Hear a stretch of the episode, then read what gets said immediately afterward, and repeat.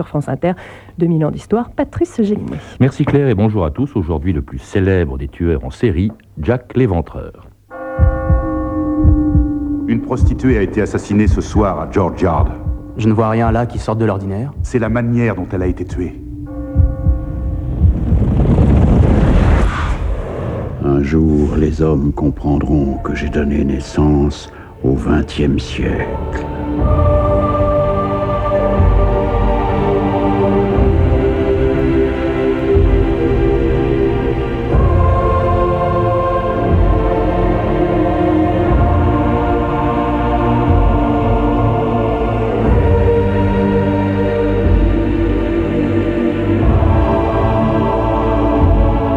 2000 ans d'histoire.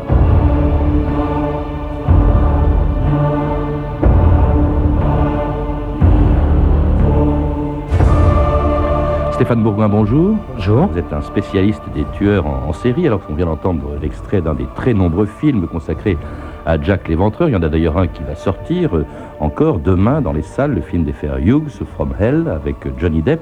Alors comment expliquer que Jack l'Éventreur est inspiré beaucoup plus de films ou de livres comme ceux que vous avez pu écrire euh, que n'importe quel autre tueur en série, parce que euh, des tueurs en série, il y en a eu beaucoup, et il y en a même eu qui ont été plus meurtriers que lui. Je crois qu'on lui attribue cinq meurtres seulement, j'allais dire. Comment se fait-il que malgré ça, ce soit vraiment un des plus célèbres tueurs en série? Bah, tout d'abord, euh, Jack l'Éventreur reste un point d'interrogation. Hmm. C'est une énigme. On ne sait toujours pas qui il est. 114 ans après. 114 ans après. Euh, c'est déjà euh, un fait très important.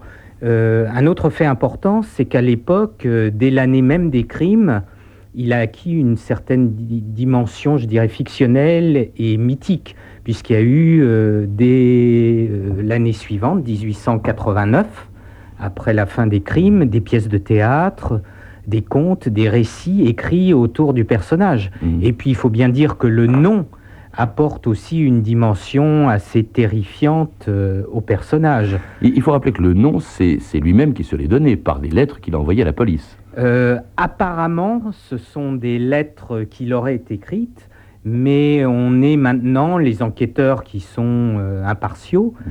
euh, modernes, pensent que c'est un journaliste de l'époque de Fleet Street, qui était le quartier de la presse de Londres, qui aurait écrit ces lettres. Mmh. Parce qu'au départ, euh, Jacques Léventreur avait été surnommé par la presse Tablier de cuir et la Terreur rouge. Bon, admettons, tablier de cuir, est-ce que vous pensez qu'il y aurait eu des dizaines de livres, de films écrit sur un tueur en série qui s'appellerait Tablier de cuir. Mmh, mmh. Non, honnêtement, je ne le pense pas. Alors il y a aussi quelque chose qui évidemment euh, frappe, c'était, c'est vous en parlez beaucoup dans, un livre sur Jacques Léventreur, qui s'appelle Le Livre rouge de Jacques Léventreur, qui est très complet, euh, c'est le contexte dans lequel ces crimes se sont produits. Le premier s'est produit en, août 1888, c'était très bref, ça a duré à peine euh, deux mois. c'est, ce contexte, c'est la ville de Londres, qui est une ville vraiment de tous les dangers, on peut dire, une ville qui a grandi extrêmement vite en un je crois qu'elle est passée de, 90, de 900 000 habitants pardon, à 4 millions et demi d'habitants, une des plus grandes villes d'Europe. Euh, Stéphane Bourgoin. Oui, parce que c'est une ville, et en particulier tous les quartiers de l'East End populaire de Londres, de Whitechapel, c'est une ville qui grandit très vite euh, suite à l'immigration. Mmh. En particulier, on a une immigration juive de tous les pays de l'Est européen euh, qui bah, c'est une main-d'œuvre ouvrière à très très bon marché qui est surexploitée. Euh, il y a une pauvreté absolument abominable. Euh, dans certains quartiers, celui où se sont produits les crimes, Whitechapel, hein, qui est dans l'est de Londres, euh, là c'est de la misère noire. C'est de la misère noire, c'est aussi le quartier de la prostitution, puisque à l'époque on estime que sur Londres il y a à peu près 80 000 prostituées. Et rien qu'à Whitechapel, il y a, je crois, 62 maisons closes à cette mmh, époque. Mmh. Euh, ce qui est assez ahurissant. Il n'y a aucun éclairage, contrairement à ce que nous montrent les films. On a ce cliché de Jacques Léventreur euh, qui rôde avec sa cape, son chapeau haute forme, euh, son mm. petit sac de cuir, mm. avec les éclairés à demi par les lampadaires. Mais justement, dans Whitechapel, il n'y a aucun lampadaire, il n'y a aucun mm. éclairage. on a ce qu'on appelle des workhouses, qui sont des, des sortes d'asiles où les pauvres sont entassés 24 heures sur 24 et fournissent une main-d'œuvre misérable. Alors les pauvres, ce sont surtout les prostituées, hein, justement. Euh, ils ne tuaient que des prostituées. Jacques Léventreur n'a tué euh, que des prostituées, Mm. si on prend en compte qu'il n'a tué que cinq victimes. On est à peu près certain, d'après les rapports d'autopsie, qu'il y a au moins quatre victimes Mhm. qu'on peut attribuer à Jacques Léventreur de façon certaine, de par la similitude entre le mode opératoire et les blessures infligées aux victimes, et très certainement une cinquième victime. Certains Donc- disent même 6 ou 7, enfin on prête hein, si je puis dire, euh, Stéphane Bourgoin, mais euh, ces prostituées en plus des- qui sont vraiment, euh, qui sont assez, assez, assez misérables, qui sont toutes alcooliques aussi, elles sont, Elles toutes alcooliques, elles fréquentaient toutes à peu près le même pub Mhm. à Londres qui existe toujours à l'heure actuelle et qui a d'ailleurs été... euh, Mhm. qui porte le nom de Jack the Ripper Pub, à un moment dans les années 70 et 80, euh, sous la pression des ligues féministes euh, en Angleterre, euh, il a retrouvé son nom d'origine, le Ten Bells, et puis il est devenu de nouveau le, le Jack the Ripper Pub. Et quatre au moins de ces cinq victimes fréquentaient ce pub. Et aussi, il faut dire que ces prostituées sont au bas de l'échelle de la prostitution. Ah oui, elles font de n'o- hein, c'est pas- elles pas n'opèrent pas dans les Oui. maisons closes, elles agissent en pleine rue. hein. Ah oui. Alors effectivement, elles sont de- d'un d'assez bas niveau. Elles s'appelaient Mary Nichols, euh, Annie Chapman, Elizabeth Stride, Catherine Eddowes ou Marie Kelly, et que l'on découvrait régulièrement donc dans les rues de Whitechapel. On dirait que c'est une vie. Oh, eh oui, c'est une vie. Et jeune encore, Alex. hein. Oh, bon Dieu du sang. Les ventreurs. Il a encore tué. Les ventreurs. Les ventreurs. Les ventreurs. Oui, Au secours. Alors, inspecteur, vous l'avez arrêté? On a rien. Ils sont toutes dans cet état-là? Toutes. Alors ce qui avait de frappant aussi, quand on vient d'entendre, elles sont toutes dans cet état-là, c'est la façon dont elles ont été assassinées. Ça a été abominable, Stéphane Bourgoin. Oui, c'est des mutilations euh, à caractère sexuel, euh, éventration.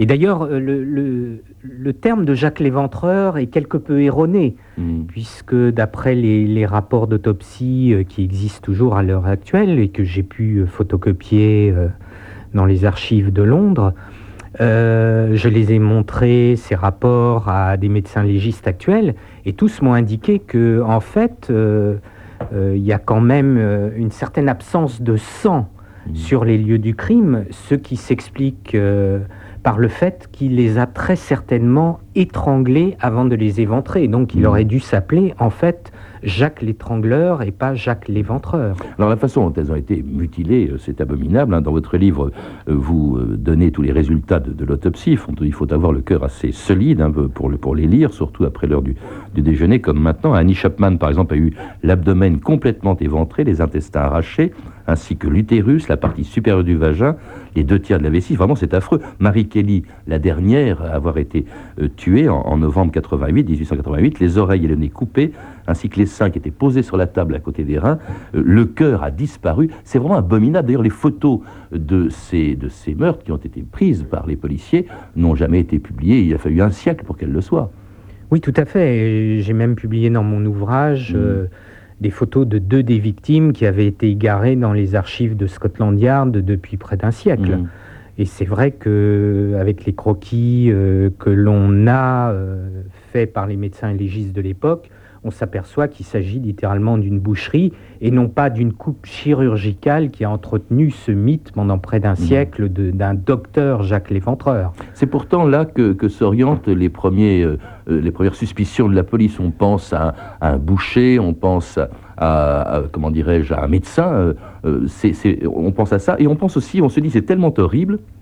Stéphane Bourgoin, et vous le rappelez dans votre livre, qu'on dit c'est pas possible que ce soit un Anglais, et tout de suite le soupçon se porte bien entendu sur des boucs émissaires étrangers, un Polonais, la communauté juive qui était importante, vous l'avez dit. Il y a eu de l'antisémitisme au moment de l'affaire de Jacques Léventreur. Ah, tout à fait. Il y a eu euh, d'ailleurs euh, un tailleur juif qui a échappé de très très peu à un lynchage euh, en place publique. Il y a eu d'autres commerçants euh, d'origine israélite, Mhm. notamment un boucher qui a été poursuivi parce qu'on l'avait vu avec un tablier ensanglanté dans la rue. Tout ça donne lieu à des un lynchage raciste euh, Mm. euh, qui, qui, qui a des relents assez abominables. Euh, en fait, euh, pour les Anglais de l'époque, et comme pour des populations actuelles, euh, dès qu'il y a un crime abominable de caractère sexuel, c'est toujours l'étranger. C'est jamais quelqu'un qui appartient à notre communauté. On ne peut pas penser que c'est notre gentil voisin de palier quelquefois va, va nous aider à faire les courses qui est le coupable, alors que généralement c'est plutôt le cas. On a pensé aussi à la franc-maçonnerie, euh, qui est assez importante en Angleterre, hein, euh, je crois. Et tout de suite, on s'est orienté vers, vers, vers cette, cette hypothèse de, de la franc-maçonnerie, en tout cas des hypothèses qui sont entretenues par les très nombreux journaux de, de l'époque, évidemment, qui font la une euh, de l'actualité sur Jack l'Éventreur. Je propose d'écouter la revue de presse de Stéphanie Duncan.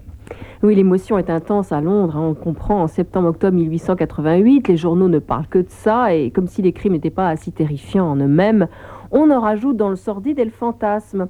Le grand journal satirique de l'époque, euh, Punch, publie par exemple un dessin, on voit un spectre avec des doigts crochus brandissant un couteau. Un fantôme flotte dans l'atmosphère pourrie du taudis, on peut lire à côté de ce dessin. Contemplez-le car il est vain de chercher à le fuir. La main rouge sans merci, c'est le crime meurtrier, la némésis, la vengeance des dieux. L'Illustrated London News, un autre journal, de son côté décrit le cadre du crime, hein, le cadre social, le nord du quartier de Whitechapel, où vit une classe de miséreux, une accumulation attristante de misère et de vices. Même le très sérieux Times consacre plusieurs colonnes au terrible meurtre du East End, dû aux mêmes mains diaboliques, et s'interroge bien sûr sur l'identité du tueur. A-t-on assisté au délire d'un fou ou à l'acte délibéré d'un saint d'esprit qui prend plaisir à tuer? Selon toute apparence, la police est en défaut et semble attendre la perpétuation d'un nouveau crime pour avoir la chance de découvrir la bonne piste. Ah, au fil des semaines, en effet, de nouveaux crimes se sont perpétués et la tension monte. Que fait la police? Dans Punch, donc ce magazine satirique, sous le titre Jeu de Colin Maillard, on voit un policier anglais, donc un Bobby, les yeux bandés, perdu au milieu de personnes aux mines patibulaires qui se moquent de lui, tourne trois fois en rond et attrape qui tu peux. hein. Donc un autre journal, le Moonshine, en vient à demander la démission du chef de la police et le ministre de l'Intérieur. D'autres journaux méditent sur le sens à donner au crime de Jack l'Éventreur. Dans le Star, par exemple, de bonnes âmes, au courrier des lecteurs, ils voient le signe de l'échec du christianisme, hein, c'est l'époque victorienne. Et bien sûr, les spéculations les plus fantaisistes circulent sur l'origine du ou des meurtriers. Le Penny Illustrated Paper, un journal populaire par exemple, publie en parallèle deux dessins où l'on voit d'un côté un policier découvrant des victimes assassinées et de l'autre, comme par hasard, une réunion de révolutionnaires russes et polonais, hein, donc des, révolutionnaires et en plus ils sont étrangers. hein. Voilà les coupables, euh, tout trouvé. Un raccourci qui exaspère euh, l'écrivain, le grand écrivain de l'époque et socialiste George Bernard Shaw, qui ironise sur la frayeur des bourgeois. Pendant que nous autres, sociodémocrates ordinaires, dit-il, perdions notre temps en éducation, agitation et organisation, donc il faisait de l'action politique, un génie indépendant a pris l'affaire en main et simplement en assassinant quatre femmes et en leur arrachant les entrailles, a éveillé et effrayé la presse bourgeoise. La morale est jolie et les insurrectionnels auront vite fait de la tirer. Le seul argument qui remue ces messieurs dames, c'est le couteau. Alors cet argument, il remue beaucoup de monde, parce qu'à part Bernard Shaw, il a, il, a, il, a fait, la- il, a, il a fait peur à tout le monde, euh, Stéphane Bourgoin, euh, à l'époque où ces crimes ont été commis. Oui, il y a même eu une intervention de la reine Victoria auprès de ses ministres pour que le nécessaire soit Mhm. fait euh, et que tous les moyens soient mis en place euh, pour l'enquête des policiers. Justement, on a entendu dans cette revue de presse, la police est montrée du doigt aussi. Oui, hein. la police est montrée du doigt, mais principalement pour des raisons politiques. Euh, parce que l'année d'avant, euh, le commissioner, le directeur de la police euh, londonienne, avait réprimé une manifestation euh, de travailleurs dans le sang, et ça avait donné lieu à un véritable bain de sang, Mhm. et il avait très mauvaise presse. Et puis c'est aussi, vous en parliez tout à l'heure justement, de l'importance de la presse populaire. hein. L'imprimerie a fait beaucoup de progrès. Et au début du siècle, il n'y a que 14 journaux euh, qui paraissent en Angleterre. Et l'année même des crimes, ils sont 180 quotidiens Mhm. à paraître et à se disputer tout ce lectorat populaire par des théories euh, de plus en plus farfelues et en rajoutant, en inventant même des Mhm. crimes de Jacques Léventreur. Donc il y a une véritable compétition entre les journalistes. Ce qui est frappant, Stéphane Bourgoin, c'est que cette affaire, on y pense euh, depuis plus de 110 ans. euh, Aujourd'hui, il est très connu, Jacques Léventreur. Or, ce qui est frappant, quand on vous lit, on réalise une chose. Ça s'est passé, je le répète, en à peine plus de deux mois. Oui, ça se passe du 31 août 1888 au 9 novembre de la même année. Mhm. Euh, donc c'est une période de temps extrêmement courte. On est sûr que le dernier crime, c'était le 9 novembre, euh, je ne sais plus comment s'appelait... euh, Marie Jane Kelly. Marie Jane Kelly, oui, c'est ça. C'était le dernier? Ah, on est, on est Parce qu'il y en a certain. eu d'autres après. Il y a eu Oui, y a eu d'autres. assassinées avant aussi, d'ailleurs. Oui, tout à fait. On peut imaginer que, de toute façon, un tueur en série, moi qui en ai rencontré quand même et interrogé plus de 45 de tueurs contemporains, ils ne naissent pas du jour au lendemain. hein. Un tueur en série, c'est une lente progression euh, qui démarre généralement par des pulsions euh, euh, et des signes annonciateurs dès l'enfance. Mhm. Et ça se manifeste par une gradation dans la délinquance. Euh, quelquefois, c'est des actes de cruauté dans l'enfance, euh, des actes de pyromanie, puis des vols, des cambriolages, des agressions, des voies de fait. On peut supposer que Jacques Léventreur, avant de commettre son premier crime, ait peut-être agressé des femmes de façon violente, mais Mhm. sans tenter de les tuer, ou ait commis des viols préalablement. Euh, de toute façon, il n'est pas né du jour au lendemain le 31 août 1888. Oui, mais vous me disiez avant cette émission qu'un tueur en série, c'est quelqu'un qui ne s'arrête jamais. mais si on le met en prison et qu'on le relâche, il récidive. Or, comment peut-on être sûr que ce dernier crime, celui du 9 novembre, soit précisément le dernier, Stéphane Bourgoin? Bah D'abord, les, les tueurs en série, euh, y compris Jacques Léventreur, euh, de façon mythique, il est peut-être immortel, mais euh, c'est une époque quand même où les gens ne vivent pas très longtemps. Et euh, généralement, les tueurs en série ont une vie ancrée, ancrée dans la délinquance. Il a pu être arrêté pour d'autres délits ou tout simplement mourir de maladie ou par accident. En tout cas, il sortait donc de l'histoire pour entrer dans la légende et dans cette chanson de Juliette Gréco. Virginie, c'est pas sérieux. Ce mec-là, c'est un vicieux, un pervers, un ténébreux. Avec son petit air gracieux, que d'un coup de lingue, il te coupe en deux. Moi,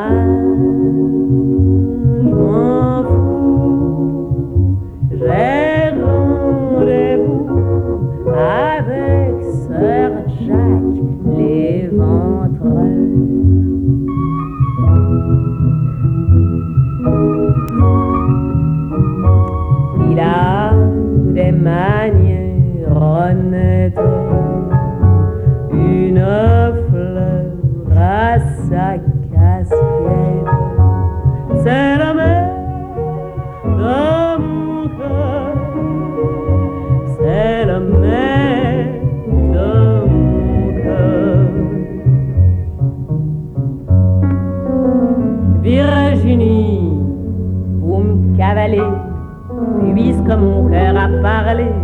j'aime mieux mourir éventré de la main d'un homme bien élevé que de vivre avec un paumé.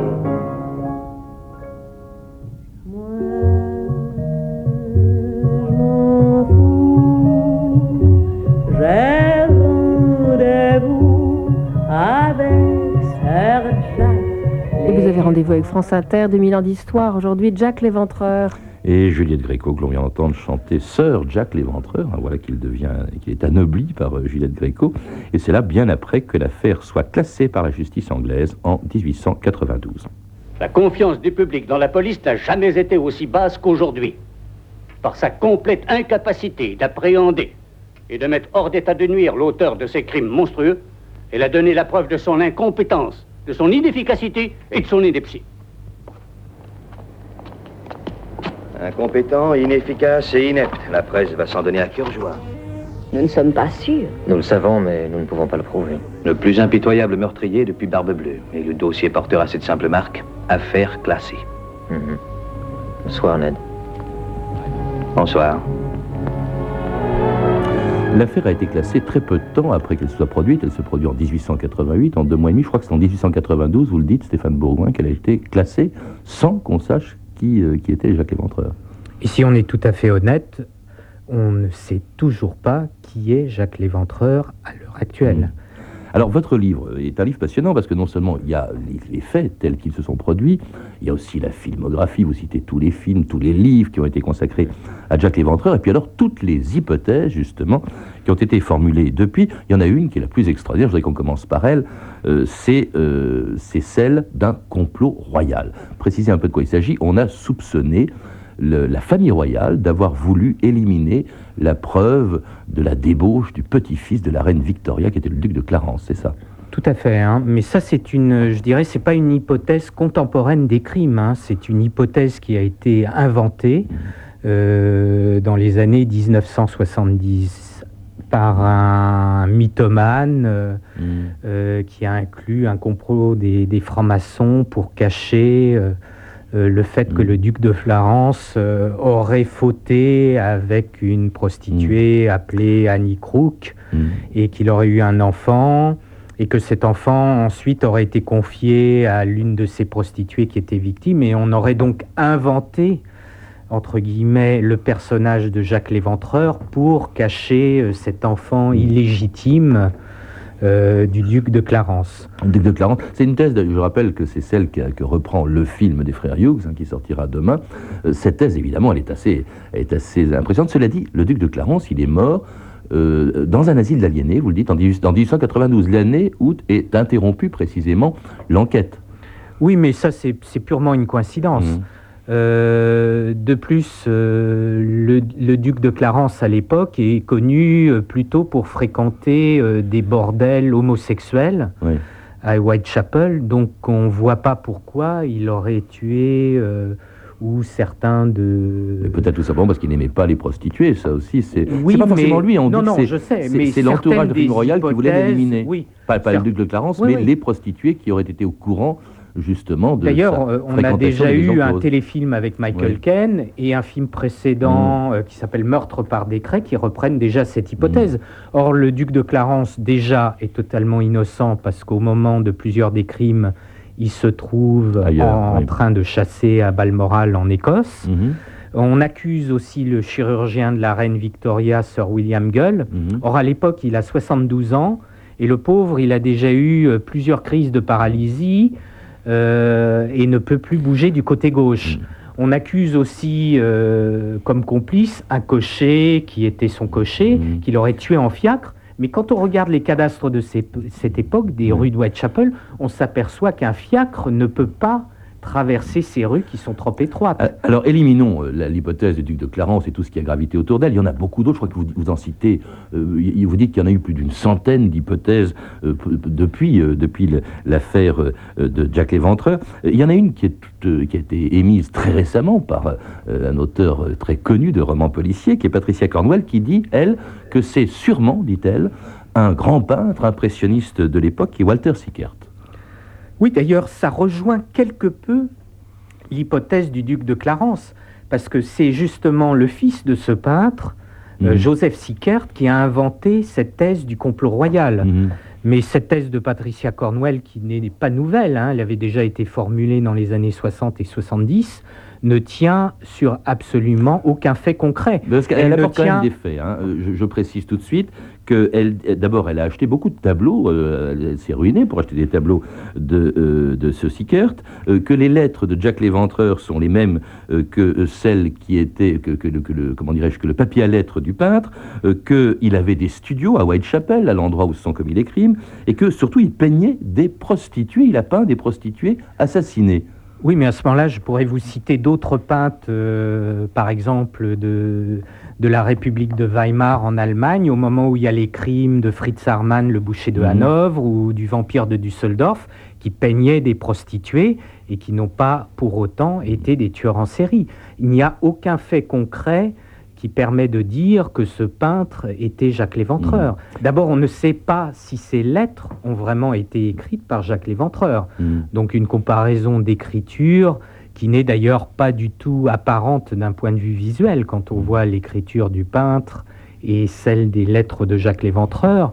Et pour prendre comme seul élément euh, le fait qu'il peigne des prostituées, ça me paraît extrêmement faible. Il y a beaucoup de supercheries. Hein. On- Je crois qu'on a découvert des mémoires de Jacques Léventreur qui auraient été des, des faux. Quelle est votre hypothèse à vous, euh, Stéphane Bourgoin, la plus sérieuse? Parce que vous ne vous avancez pas, vous dites que beaucoup de choses sont possibles, mais vous refusez, vous, d'être définitif sur l'identité de Jacques Léventreur. Ah tout à fait. Si on est vraiment honnête, si on reprend l'enquête à zéro avec tous les éléments qu'on connaît à l'heure actuelle, et on en connaît quand même beaucoup, on ne peut que mettre un point d'interrogation sur l'identité de Jacques Léventreur.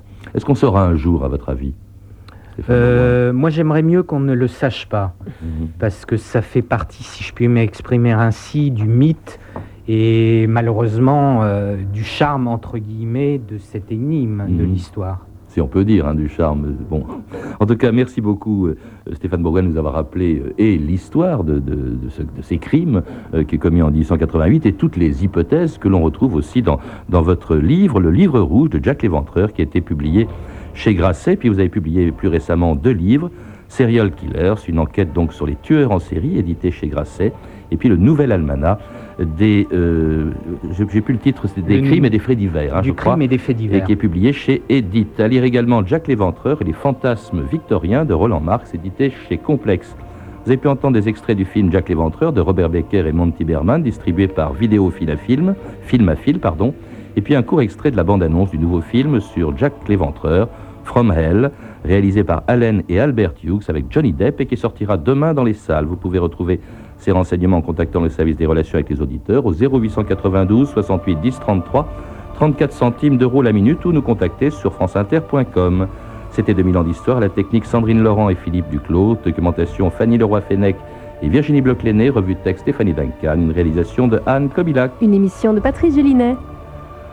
Demain, dans 2000 ans d'histoire, un courant littéraire qui, au début du 19e siècle, a inspiré aussi des peintres comme Delacroix ou des musiciens comme Chopin ou Berlioz, le romantisme, mais tout de suite à 14h30 sur France Inter,